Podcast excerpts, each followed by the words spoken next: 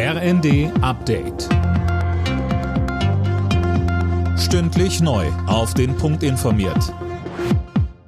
Ich bin Jana Klonikowski. Guten Abend. Deutschland, Frankreich, Italien und Rumänien wollen sich für einen sofortigen EU-Kandidatenstatus der Ukraine stark machen. Das ist ein Ergebnis des Treffens von Olaf Scholz, Emmanuel Macron, Mario Draghi und Klaus Johannes mit dem ukrainischen Präsidenten Zelensky. Scholz sagte, wir wissen, braucht Einstimmigkeit unter den 27 EU-Ländern. Beim Europäischen Rat werde ich mich für eine einheitliche Haltung stark machen. Deutschland ist für eine positive Entscheidung zugunsten der Ukraine.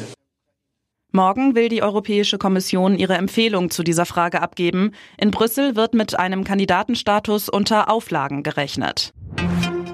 In der Debatte über Energieeinsparungen lehnt der Deutsche Mieterbund den Vorschlag ab, die für Vermieter vorgeschriebene Mindesttemperatur in Wohnräumen vorübergehend abzusenken. Mieterbund-Präsident Siebenkotten sagte den Funke-Zeitungen, man müsse auf Freiwilligkeit setzen.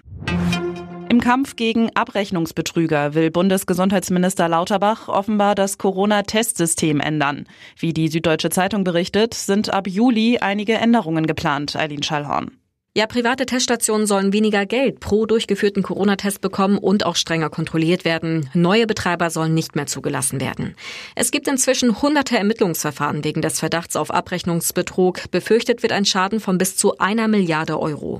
Nächste Woche trifft sich Lauterbach mit seinen Länderkollegen. Für Streit wird wohl der Vorschlag sorgen, dass die Länder künftig die Finanzierung der kostenlosen Bürgertests mittragen sollen. Die Grünen sind Opfer eines größeren Cyberangriffs geworden. Wie der Spiegel berichtet, sollen mehrere E-Mails an einen externen Server weitergeleitet worden und somit abgeflossen sein. Das Berliner Landeskriminalamt und das Bundeskriminalamt ermitteln. Alle Nachrichten auf rnd.de